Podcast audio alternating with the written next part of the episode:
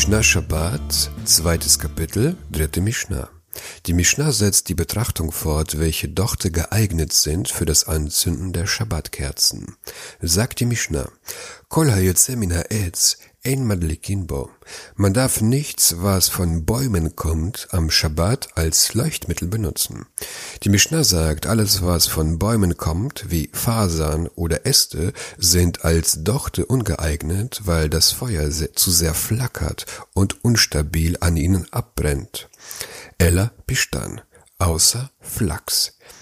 Wir haben in der ersten Mishnah gelernt, dass Flachs zum Docht ungeeignet ist. Jedoch handelt es sich um umkadierten Flachs, also Flachs, das nach dem, der nach dem Abklopfen nicht gekämmt wurde.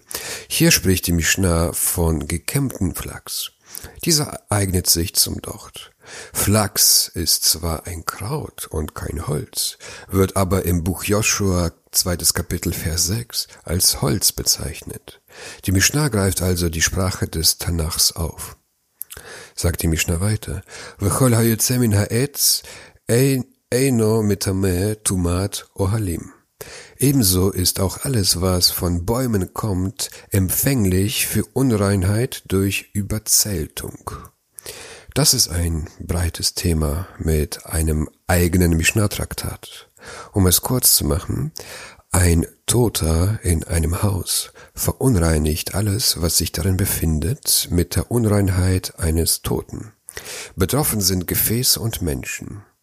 Um sich von der Unreinheit zu reinigen, bedarf es der Asche einer roten Kuh. Das Haus selber wird nicht unrein.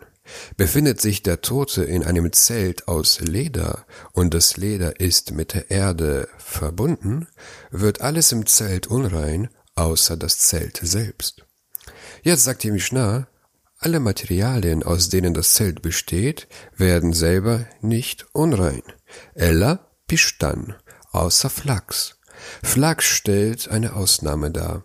Obwohl das Zelt aus Flachs mit der Erde verbunden ist, wird nicht nur alles, was im Zelt sich befindet, unrein, sondern auch das Zelt selber wird unrein.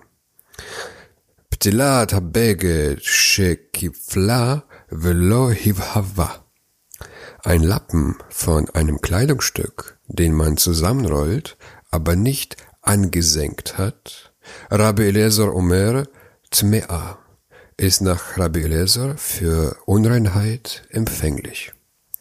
Ein Lappen kann rituell unrein tameh werden, wenn der Lappen mindestens dreimal drei Finger groß ist. Liegt der Lappen im Zelt, wo ein Toter sich befindet, wird der Lappen unrein.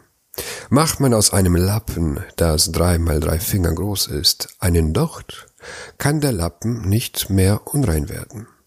Nach Rabbi Leser kann der Lappen, der zum Docht gedreht wurde, so lange unrein werden, bis man den Lappen mit Feuer angesenkt hat, damit er sich nicht wieder zum Lappen ausdrehen kann. Jetzt habe ich einen Lappen, dreimal drei Finger groß, zum Docht gedreht, ohne ihn ein wenig anzubrennen. Was jetzt? Ein Madlekinba. Man darf ihn nicht als Leuchtmittel benutzen. Da der Lappen fähig ist, die Unreinheit aufzunehmen, ist es verboten, den Lappen als Docht zu benutzen. Warum? Ramam erklärt die Mishnah so. Wir sprechen hier über den Fall, wo Erb Shabbat auf einen Yomtov fällt. Am Yomtov darf man Gefäße verbrennen, aber Gefäße, die zerbrochen sind, darf man nicht verbrennen, weil sie den Status von Mukze haben. Mukze sind Dinge, die man am Shabbat und Yomtov nicht bewegen und nicht benutzen darf. Wir lernen über Mukze noch später.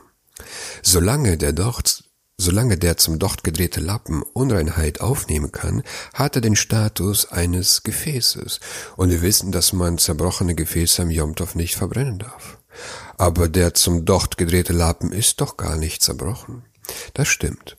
Aber bevor man den zum Docht gedrehten Lappen anzündet, brennt man ihn ein bisschen an, damit der Docht besser brennt. Durch dieses Anbrennen gilt der Docht als ein kaputtes Gefäß. Zündet man den Docht jetzt an, gilt es so, als ob man ein kaputtes Gefäß verbrennt, was man am Jomtov nicht machen darf. Das alles gilt nur, wenn man den Docht vor Jomtov nicht angesenkt hat. Hat man ihn vor Jomtov angesenkt, gilt der Docht nach der Meinung von Rabbi Leser nicht als ein kaputtes Gefäß, sondern als gar kein Gefäß. Rabbi Akiva Omer Tehora. Rabbi Akiva sagt, er ist nicht für Unreinheit empfindlich. Nach Rabbi Akiva gilt das Zusammenrollen des Lappens als eine Veränderung, so dass der zum doch zusammengerollte Lappen keine Unreinheit aufnehmen kann. Man braucht den Lappen nicht zusätzlich ansengen. Omadlekinba und darf ihn als Leuchtmittel benutzen. Nach Rabbi Akiva darf man den zusammengerollten Docht am Jomtov anzünden, ob angesenkt oder nicht, denn der Docht gilt nicht mehr als ein Gefäß, wenn es vor Jomtov zusammengerollt wurde. Um etwas Klar Klarheit zu schaffen, eine kurze Zusammenfassung darüber, welche Öle und Dochte verwendet werden dürfen. Man soll Öle für die Schabbatkerzen verwenden, die sich gut in die Dochte einsaugen und Dochte, die gut brennen. Alle Öle, die in der zweiten Mishnah aufgelistet wurden, sind erlaubt. Heute verwendet man meistens entweder Olivenöl oder Wachskerzen, weil beides gut brennt.